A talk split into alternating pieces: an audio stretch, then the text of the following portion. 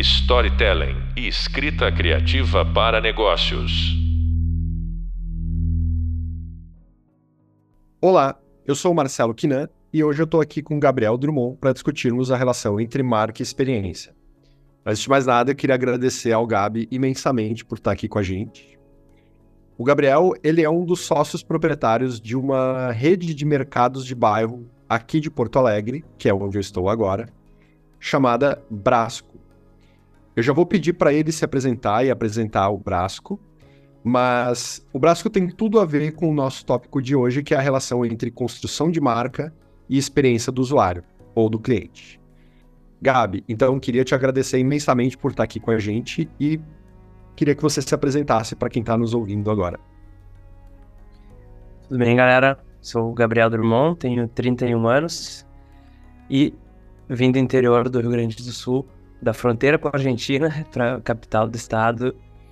Estudei administração na SPM e no meio da faculdade, eu junto com mais alguns colegas, decidi empreender depois de alguns estágios em algumas empresas grandes, ver que eu não queria seguir carreira executiva, decidi testar, me testar em abrir alguma coisa e botar minha marca no mundo e a gente acabou abrindo um mercado de bairro. Bom, eu quero saber mais dessa história, uh, mas eu também queria contar um pouquinho como que eu conheci o Brasco, né? É, eu conheci o Brasco porque o lugar onde o Gabi e os sócios dele uh, escolheu para abrir a sua primeira loja foi justamente na frente da minha casa. Literalmente na frente da minha casa. Então, eu posso dizer que eu vivi uh, o propósito que eles colocaram nesse empreendimento na pele, como usuário. Mas agora eu trago essa experiência aqui como designer, para a gente olhar para isso uh, com um olhar um pouco mais clínico. Então, uh, Gabi, de tantos negócios possíveis de serem abertos em 2012, que se não me engano foi o ano em que vocês abriram o Brasco, por que, que vocês resolveram abrir um mercado de bairro? Qual é a história por trás dessa. dessa qual é a história por trás do Brasco? Legal, tá, vamos lá. A gente, em 2012, então, eu, eu tinha saído da minha cidade em 2009, com 16, já tava uns 3, 4 anos aqui em Porto Alegre, e o Brasil vinha crescendo bastante naquela, naquela época. Então, tinha um clima otimista geral na economia, e como eu citei antes, eu estava estagiando na Fiat até, regional da Fiat aqui, vi claramente que eu não queria fazer o programa de trainee, que era o que se apresentava para mim na época com 19 anos. E queria me provar, me testar, uh, ver se aquela tipo de carreira era uma coisa que seria possível na minha vida, porque eu não me enxergava sendo aquele diretor que era o chefe terrível lá na, na empresa que eu trabalhava. Foi assim que começou e Aí a gente percebeu muito uma oportunidade no mercado, porque a gente era consumidor, então eu e meu sócio, a gente fazia os trabalhos da faculdade, ia comprar no mercado, no mercadinho que tinha na frente da nossa casa, e era muito ruim a experiência. E dando um contexto, né, em 2012, no Brasil não se tinha nenhuma rede de mercados de bairro, não, não, o, o Pão de Açúcar, que é a maior rede brasileira, não tinha aberto ainda o Western Mini Mercado, o Minuto Pão de Açúcar, e todas as outras redes regionais não tinham uh, olhado essa oportunidade. A gente decidiu começar o projeto, mas antes fez um intercâmbio. Eu morei em Londres e lá a gente viu mercado, os mercados de bairro que já tinham começado no início dos anos 90, com o texto, com o Sainsbury. E todos os modelos eram esses onde tu podia ir caminhando e comprar as coisas que tu iria usar no dia, então não tinha a dispensa em casa, fazia aquela pequena compra no caminho para casa e era muito legal. E eu via que aqui sempre se precisava ir num grande supermercado. Então, esse foi o olhar da oportunidade, ver que tinha um gap e ao mesmo tempo um, vi, ver isso rodando em outro lugar. Tá, então dessa visão de que em várias cidades do mundo, principalmente as cidades uh, grandes, né, e Porto Alegre, que é a cidade que você estava morando, é, se não me engano, é a quinta maior capital do Brasil. Vamos considerar que ela é uma cidade grande, um grande centro urbano. Vocês viram que essas compras do dia faziam muito sentido como um modelo de negócio. Tá. E aí, como, como foi a, a, Qual que foi o propósito que vocês colocaram nisso uh, como modelo de negócio? Porque o Brasco poderia ser simplesmente um mercado, um mini mercado. Qual que é a diferença dele ser um mini mercado para ele ser um mercado de bairro? É, junto com esse olhar da oportunidade veio um sentimento nosso, né? Uns guris sem conhecer ninguém, saindo de casa, chegando numa cidade gigante e sentindo as relações muito frias aqui. Então me marcou muito um dia que eu saí do carro na garagem e um vizinho tava entrando no elevador e ele não segurou para me esperar. O cara só entrou e subiu, assim. Aquilo me marcou muito. Vindo de um lugar onde todas as pessoas se cumprimentam e se vem três vezes por dia, uma vez na frente da praça, outra no colégio, tu cumprimentas três vezes e tem esse elo de comunidade. Então o que a gente trouxe junto dessa oportunidade foi, bom, a gente quer que o Brasco seja um ponto de encontro na vizinhança, a gente quer resgatar o espírito da vizinhança, que a gente vê que se perdeu aqui na capital por ser muito utilitarista, muito fria nas relações. É, tu importa para mim quanto tu tem para me dar, e não o que a gente é em, em, conjunto aqui. Então, esse foi o plano de fundo, assim, e nossa primeira proposta, tá? O Brasco Mercado de Bairro, que é resgatar o espírito da vizinhança. Entendi. Então, quando vocês uh, resolvem criar o, mer o mercado de bairro que resgate o espírito de vizinhança, como que isso, como que isso molda a experiência desse mercado, né? Porque antes de ser um mercado de bairro que tem este propósito, ele ainda assim é um mercado. O que, que mudou? Que, como vocês imprimiram esse propósito no mercado?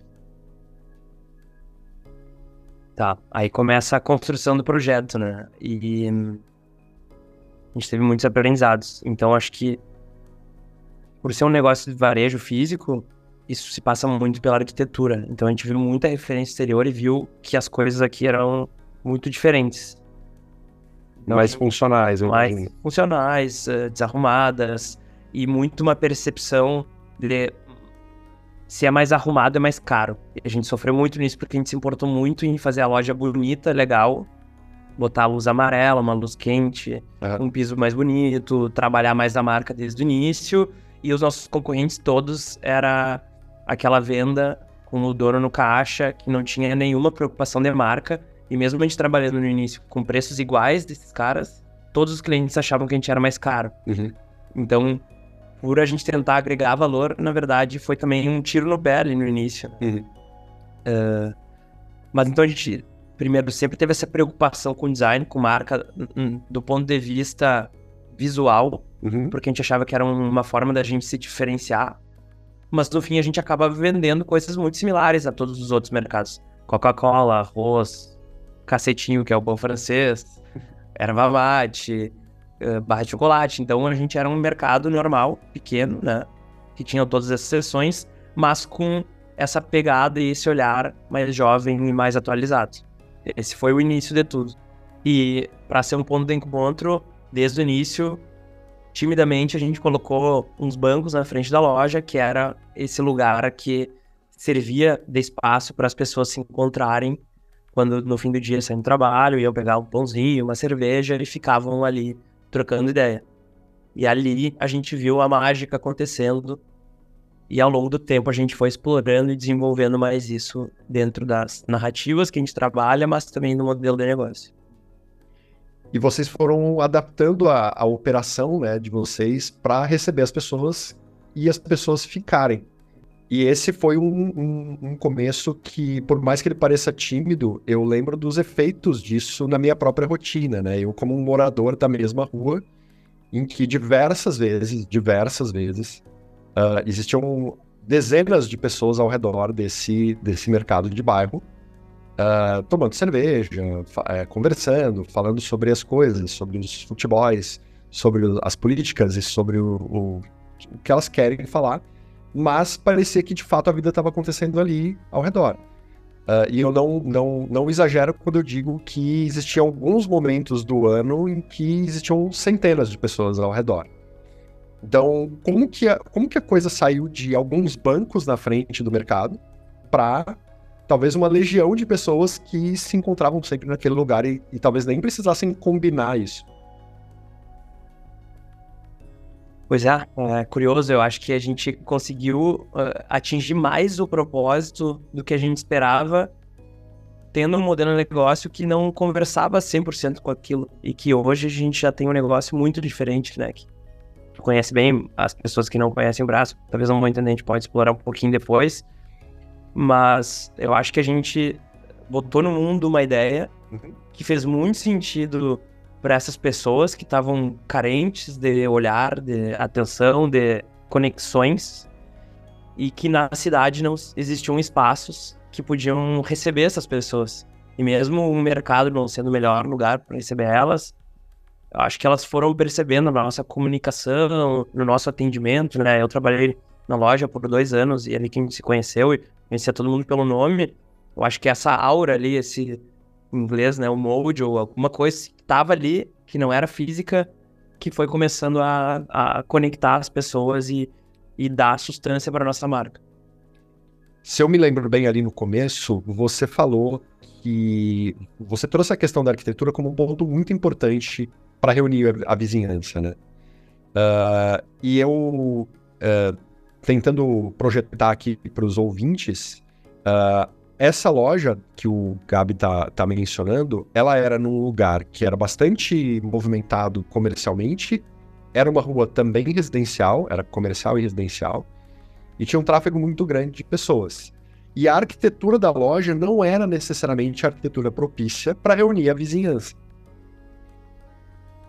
Se eu cruzar isso com o fato de que a vizinhança estava reunida ao redor daquela loja, nem que seja ocupando o lugar da rua, literalmente da rua e carros tendo que às vezes uh, pedir para passar, eu poderia afirmar que o plano de vocês, de o propósito de vocês de reunir a vizinhança funcionou, independente de vocês terem conseguido exercer a arquitetura ideal. Isso é uma verdade? Eu posso dizer isso? Com certeza, acho que sim. Acho que olhando para trás hoje estava desconectado, né? O que a gente se propunha como marca, como ideal, a bandeira que a gente levantou, não conversava tão bem na nossa forma de se sustentar.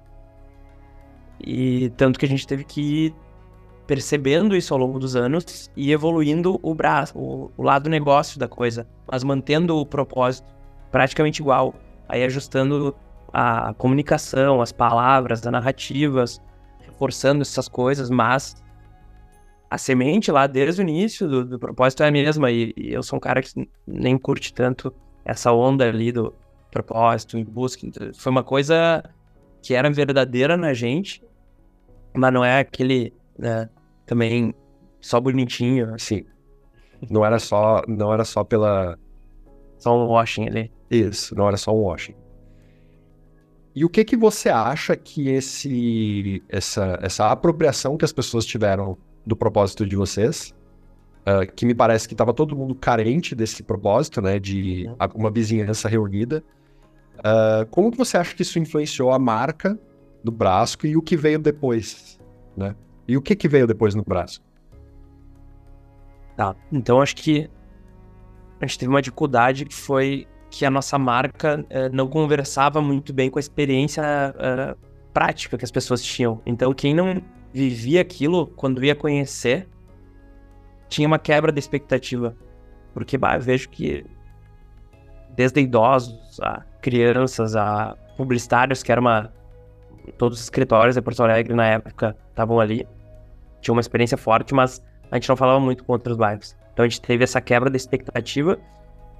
E aí a gente foi percebendo que o varejo estava mudando muito com a tecnologia, com redes sociais, com evolução de diversas eh, forças. E a gente percebeu, bom, esse nosso modelo de negócio está fadado a morrer. O, o varejo ele tá mudando para ser mais conveniente e o mercadinho que a principal força dele era ser conveniente, era ser próximo da minha casa, não vai ser o mais conveniente. Vai ter o Zé Delivery, vai, as indústrias vão atender direto os consumidores, vai ter o mercado dentro do meu condomínio. E o que ficar de varejo vai ter que ter mais experiência, vai ter que ser muito mais legal para ter eu ter muito mais vontade de ir lá. E aí a gente escolheu, bom, então a gente vai ser experiência. Nessa briga, uhum. vamos ir para esse lado. Então não vamos brigar por vender a Coca-Cola mais barata. Não vamos brigar por vender o arroz mais barato, competir com um grande supermercado. Vamos brigar por ter experiência mais legal, que é justamente por isso que as pessoas já estão vindo aqui. Então hoje a gente chegou no conceito que a gente é a sala de estar do bairro. A gente mantém o, a conveniência, o mercadinho como uma base, que isso é padaria, mercearia, bebidas geladas. A gente foi agregando outras coisas ao longo do tempo, rodeando a convivência como centro. Então a gente tem um café e agora a gente está desenvolvendo o braço de gastronomia. Para quem não conhece, eu vou tentar falar marcas que ficam similares. É uma mistura de Minuto Pão de Açúcar com Starbucks com uma padoca paulista. Tudo isso numa marca legal. Então é o modelo é um pouco assim Uhum. e, e a, a história que a gente conta então que a gente é esse ponto de encontro é a sala de estar do bairro. Tem um sofá, tem bastante lugar para sentar e que tu pode ir das sete e meia da manhã até as onze da noite e desde tomar um café, fazer uma reunião, ir trabalhar, jantar, almoçar, fazer happy hour. Então, a, a comida, ela não é o, o motivador principal, mas sim tu encontrar pessoas ou ter um momento ali. E, e então agora a arquitetura está trabalhando em prol do propósito, Hum. certo? E quantas, com quantas lojas vocês estão hoje? Então, a gente tem quatro lojas, tá abrindo a quinta mês que vem, fim de setembro, aqui em Porto Alegre, eh, dando números, né? A gente em torno de 90 para 100 colaboradores e atendemos em torno de 8 mil pessoas por dia em todas as lojas. E também também é uma loja digital, mas esse é o, o número cima. Legal. E como que, ah, a partir do momento que a arquitetura ah, pôde ser um- uma questão nevrálgica, né? Porque lá no início, pelo que eu entendo, era tu- tudo era ainda um grande protótipo e a arquitetura é uma das coisas caras de se prototipar. Então vocês foram começando e, e sentindo e, e- e iterando a ideia de ser a- a- o mercado que reúne a vizinhança. Ah, e agora nas lojas a arquitetura já é um ponto que pode ser pensado, tem investimento e etc. Ah, então a arquitetura já é um elemento de experiência que está dominado, vamos dizer assim. Agora, quando a gente fala de experiência ah, nesses, nessas novas unidades, isso começa a afetar também a forma como vocês operam, a forma como vocês atendem, como é que é a relação entre o propósito da marca, que é ser um mercado de bairro, e a operação de vocês. Como é que vocês traduzem para a operação esse propósito de marca?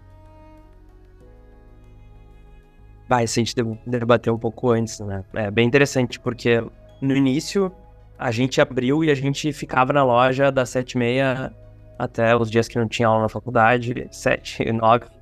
A gente teve que trocar as cadeiras. Então, a questão de fazer esse elo e ser essa conexão entre todo mundo era simples porque era, era verdade pra gente, a gente tava ali, era o conhecer as pessoas, se interessar por elas, conectar o Kinan com outro vizinho, porque a gente sabe que ele tem interesses em comum. Ao longo do tempo, e nosso interesse nunca foi eh, ser, se manter pequeno e ser ser uma loja, a gente sempre teve essa ideia de crescer e, e ampliar esse valor. A gente, bom, como a gente vai escalar essas coisas? E tem coisas que são escaláveis, tem coisas que não são escaláveis. E como a gente vai sustentar isso? Então foi um mega desafio, né? Que foi muito sobre cultura e processos, basicamente, que é o que todo mundo fala. E com muitas crises nesse meio. Ah, a gente sempre foi muito reconhecido por atendimento, como sendo um atendimento muito bom. As pessoas perguntam, ah, onde é que vocês acham esses funcionários? Eles são diferentes. Na verdade, a gente não, não tem nenhum mistério, mas a gente se importa muito com as pessoas. Eu tive trabalhos ruins antes e sempre quis dar uma experiência de trabalho boa para as pessoas que trabalham comigo, o melhor dentro das minhas possibilidades. Uhum. E ao mesmo tempo, a gente. Eu, eu era reticente com isso, tá? De, de estruturar o atendimento. Então, no início, a forma da gente ter um bom atendimento, ao meu ver, era vamos deixar as pessoas serem quem elas são, os funcionários, mas vamos escolher muito bem quem são elas. E isso, ao natural, vai fazer que o atendimento seja muito legal. Até um tempo deu certo, mas depois, com mais gente, a gente não foi conseguindo manter isso bem, porque não se tinham parâmetros do que era um bom atendimento, do que era um ruim atendimento, e quando não tem o parâmetro, se nivela por baixo. Uhum. E aí a gente começou a estruturar em passos o atendimento. Mesmo a pessoa fazendo do jeito dela, do jeito que ela fala, com o estilo dela de vida, como ela usa as roupas dela, a gente foi dizendo, bom, isso aqui são os passos legais para te atender bem e isso é o nosso jeito. Tu tem que acolher, tu tem que conectar com o olho dela, tu tem que, se possível, te interessar sobre a vida dela e conversar. Tu tem que receber, acolher, oferecer alguma coisa e, se possível, agregar. Então a gente foi estruturando isso como um processo e escolhendo muito bem as pessoas que trabalham com a gente para conseguir manter isso. Mas é o maior desafio de todo mundo que trabalha no, no varejo físico, né? Acho que a gente consegue fazer um trabalho, mas todos os dias tem que estar uh, exercendo e vivendo essas coisas. Legal. E conforme o tempo foi passando, vocês. Uh, como que você avalia a percepção que os clientes do Brasco uh, têm com todo esse atendimento, com todo esse fator de ser a sala do bairro? Como é que você acha que as pessoas percebem a marca do Brasco? Porque aí a gente cruzou várias questões. A gente cruzou recrutamento, seleção, uh, onboarding, a gente cruzou processos, jornada de colaborador, a gente cruzou muitas atividades de uma empresa. E tudo isso está desenhado, pelo que eu estou entendendo da sua fala, em prol de ser aqui, é, é, cumprir aquele propósito que é ser a, um mercado que reúne a vizinhança. Como que você acha que as pessoas percebem o Brasco com, depois de todo esse esforço? Você acha que funcionou? É, é, difícil, né? Acho que quem trabalha com a responsabilidade de construir e gerir uma marca entende que não é só o que tu fala, mas sim como as pessoas entendem isso. Uhum. Então, por muito tempo, e até por a gente ter aberto muito novo, as ideias que a gente botava no mundo não eram muito bem entendidas. E eu vou dar um exemplo, tá? Muitas pessoas chegavam no braço, vindo em outro, outros bairros, entendendo que a gente era uma loja de orgânicos. Porque a gente falava sobre sustentabilidade. A gente, a gente tinha o suco de laranja, que tu levava tua garrafa e tu usava o refil. Isso era um grande produto que foi muito legal. A gente foi o primeiro lugar na cidade, talvez no estado, a fazer isso. E isso trazia uma mensagem para as pessoas que elas entendiam que a gente era super. Era o Whole Foods de Porto Alegre. Uhum. Só que a gente nunca foi isso, a gente nunca falou, a gente é 100% orgânico. Então, ao longo do tempo, a gente foi tendo que profissionalizar. Eu não sou um profissional de comunicação, né? Eu sou um administrador, então eu sou mais duro, mais prático. Vocês vão ver que eu tô falando mais sobre negócio. Mas a gente foi tendo que formar uma equipe dentro de casa de marketing. Então a gente tem uma designer, uma gerente de marketing, uma redatora, é a nossa base. E a gente foi organizando melhor as coisas. E acho que hoje isso é bem melhor entendido. Porque os nossos sinais que a gente bota para o mundo são mais maduros. Então acho que sim, a gente é muito bem reconhecido como um lugar com bom atendimento. A gente é reconhecido por um lugar bonito, por ter coisas legais, por produtos de qualidade. Acho que essas coisas estão bem. Várias outras coisas a gente tem que evoluir. Gabi, aqui, no, aqui nesse, nessa série de podcasts, uh, teve um podcast que a gente falou sobre métodos de pesquisa em design. Existe uma abordagem que eu sou, sou um grande, um grande defensor dessa abordagem, que é a abordagem dos usuários extremos, que parte do princípio de que todo mundo, uh, quando você tem que pesquisar um determinado assunto, a opinião média sobre aquele assunto, uh, ela, é, ela é mais acessível, você consegue pegá-la mais fácil. E que começar buscando qual é a opinião média Uh, talvez seja mais demorado do que você partir do que eu chamo de opiniões de usuários extremos. E o que, que é um usuário extremo? É geralmente quem ama ou odeia, ou quem usa todo dia ou não, não usa nunca algum tipo de produto ou serviço. E eu imagino que com uma proposta de valor de marca tão emocional e tão legal, vocês devam ter tido na história, uh, estamos falando aí de mais de uma década, de, de Brasco, vocês devam ter tido alguns usuários extremos, né?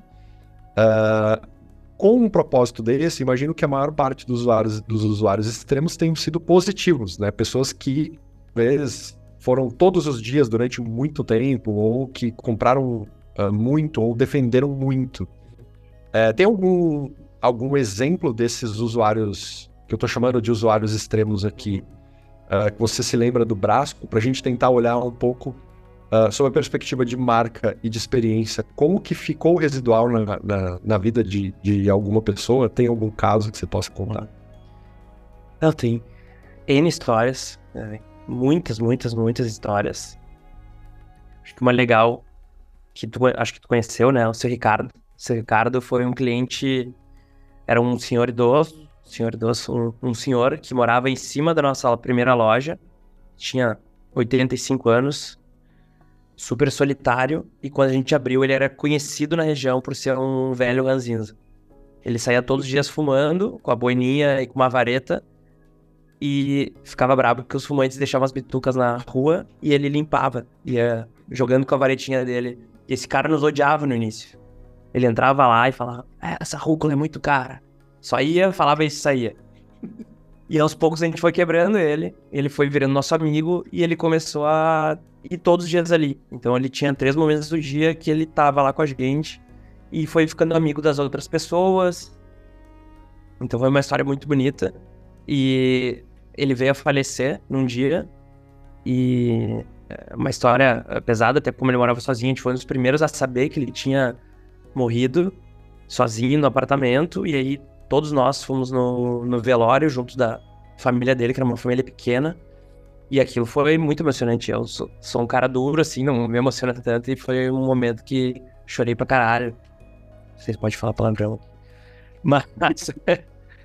e aí a família dele deixou a boina dele e a varetinha com a gente lá na loja. A gente fez uma, uma, uma ilustração dele e tem um quadrinho até hoje lá na loja. É uma história super legal. A gente tem várias outras. Ah, meu primeiro estagiário hoje é meu padrinho de casamento. Então a gente construiu relações muito duradouras e é muito a forma como a gente vê como a gente quer construir marca. Uma coisa de longo prazo, sólida, que gera muito valor para a cidade, para o entorno. Sim. Eu perguntei de usuários extremos, eu não imaginei que havia uma história de um usuário tão extremo assim. eu, não, eu conhecia o seu Ricardo, mas eu não sabia de toda essa história e, de fato, ela é bem extrema. Mas eu acho que é um bom sinal de, de um propósito de marca que, que conseguiu ser traduzido né, para as pessoas. E o que eu acho legal é que o Brasco ele não é um produto, né? Ele não é, é por mais que vocês tenham produtos hoje com um, é, a marca Brasco, uh, vocês não nasceram como um produto, né? Vocês nasceram como um serviço. O que para mim leva para o assunto experiência, né? Serviço e experiência são muito próximos. Então eu poderia dizer que vocês dobraram o seu Ricardo uhum. com uma boa experiência, uhum. né? Só deixa eu agregar uma coisa que eu acho que é interessante disso, que é curioso, tá? Saiu essa semana aqui em Porto Alegre a pesquisa da votação uh, das melhores marcas, as marcas mais reconhecidas em diversas categorias: hambúrguer, café, do setor de gastronomia, que deve ter em cada cidade, deve ter uma. E a gente não apareceu esse ano em nenhuma categoria. Por... Mas a gente é muito reconhecido na cidade. E, e, é curioso por isso, porque a gente desenvolveu muito a experiência, que é uma coisa efêmera que tu não agarra, uhum. mas não o produto. E acho que sim, os próximos passos são desenvolver produto, é para isso que a gente está trabalhando, e eu acho que vai nos tornar muito mais sólidos ainda. Mas é uma curiosidade, uma coisa interessante. Esse senso de comunidade que vocês estão uh, tão conseguindo criar tão fortemente com os clientes e os passantes, ele também reflete para fornecedores? Sim, então fornecedores é terceiro stakeholder, né? Tem primeiro clientes, funcionários e fornecedores, que são nossos grandes parceiros. Então a gente trabalha muito com a cadeia de fornecimento local, porque como propósito é o que a gente entende dentro da gastronomia e da alimentação, que é o que mais faz sentido. É como tu consegue desenvolver relações melhores, tu toda a questão ambiental também faz muito sentido. Então a gente desenvolveu relacionamento e levantou muitas marcas que cresceram e nasceram junto com a gente. Então hoje, dos 10 produtos mais vendidos, se eu não me engano, 7 são marcas locais. Que muitas delas não existiam antes da gente. E eu não estou só justificando o sucesso delas com a gente, mas Foi uma trajetória, uma caminhada em conjunto. No mínimo, uma catálise. É. E hum, uma marca local que é muito famosa, que é a Charlie Brown, que é um brownie famoso aqui, talvez parecido com o Brown do Luiz, no Rio de Janeiro, surgiu e a gente foi o primeiro teste desse cara. Ele falou, bah, eu fiz isso aqui, eu provei, o cara, é muito legal, mas tu precisa disso e disso e disso pra vender aqui. Uhum. Código de barras, alvará de indústria, isso aqui, vamos testar, vamos. E aí a gente foi juntos e hoje é uma marca super grande, tá no Rio Grande do Sul, em Santa, em Santa Catarina. Esse tipo de trabalho de crescer juntos a gente fez com muita gente, então a gente construiu relações muito sólidas. E isso também gera uma experiência diferente para as pessoas, né? Que elas acabam tendo acesso a produtos que elas não encontram em todos os lugares. Sim, mas aí as grandes redes começaram a pegar os produtos que a gente também desenvolveu e dar muito mais vazão para eles. Então, os diferenciais eles não se sustentam por tanto tempo e tem que estar tá sempre trazendo novidade. Mas funciona bem, né? Você ter um, um, um diferencial de experiência com um diferencial de oferta de produto. Os dois juntos talvez façam as pessoas uh, preferirem comprar no Brasco aqueles produtos do que num outro lugar que o diferencial é único e exclusivamente ter na prateleira o produto que ela quer. Gabi, é, foi ótimo te ouvir. Eu, eu acho que a gente conseguiu atingir um dos meus objetivos com, com esse convite, que era, antes de mais nada, uh, ouvir uma história muito legal de alguém que de fato pegou uma ideia que faz sentido para o mundo uh, e colocou ela em prática. Uh, e de fato muda alguns ponteiros das vidas das pessoas que estão ali ao redor. Então acho que essa história é muito legal. Então eu queria te agradecer muito por ter vindo aqui dividir isso com a gente. Tá bem, muito obrigado. Um prazer estar aqui contigo, né? Cliente que virou um amigo e segue nos seguindo. E hum, quem quiser saber mais, siga arroba Mercado Brasco. Talvez um dia a gente chegue aí na cidade de vocês. Boa. Pessoal, esse foi o podcast Relações entre Marca e Experiência, com Marcelo Quinan e Gabriel Drummond. A gente passou por vários tópicos que estão uh, vinculados a, ao nosso hub visual, ao nosso hub de leitura e ao nosso hub prática. Uh, mais uma vez, queria agradecer muito a participação do Gabriel. Foi muito bom aprender com ele. E se você quiser se aprofundar ainda mais nesse tema, fica de olho nos links e nos materiais que estão listados no Hub Leitura. Uh, direto ou indiretamente, todos eles passam pela relação entre marca e experiência. Nos vemos no próximo podcast e até lá.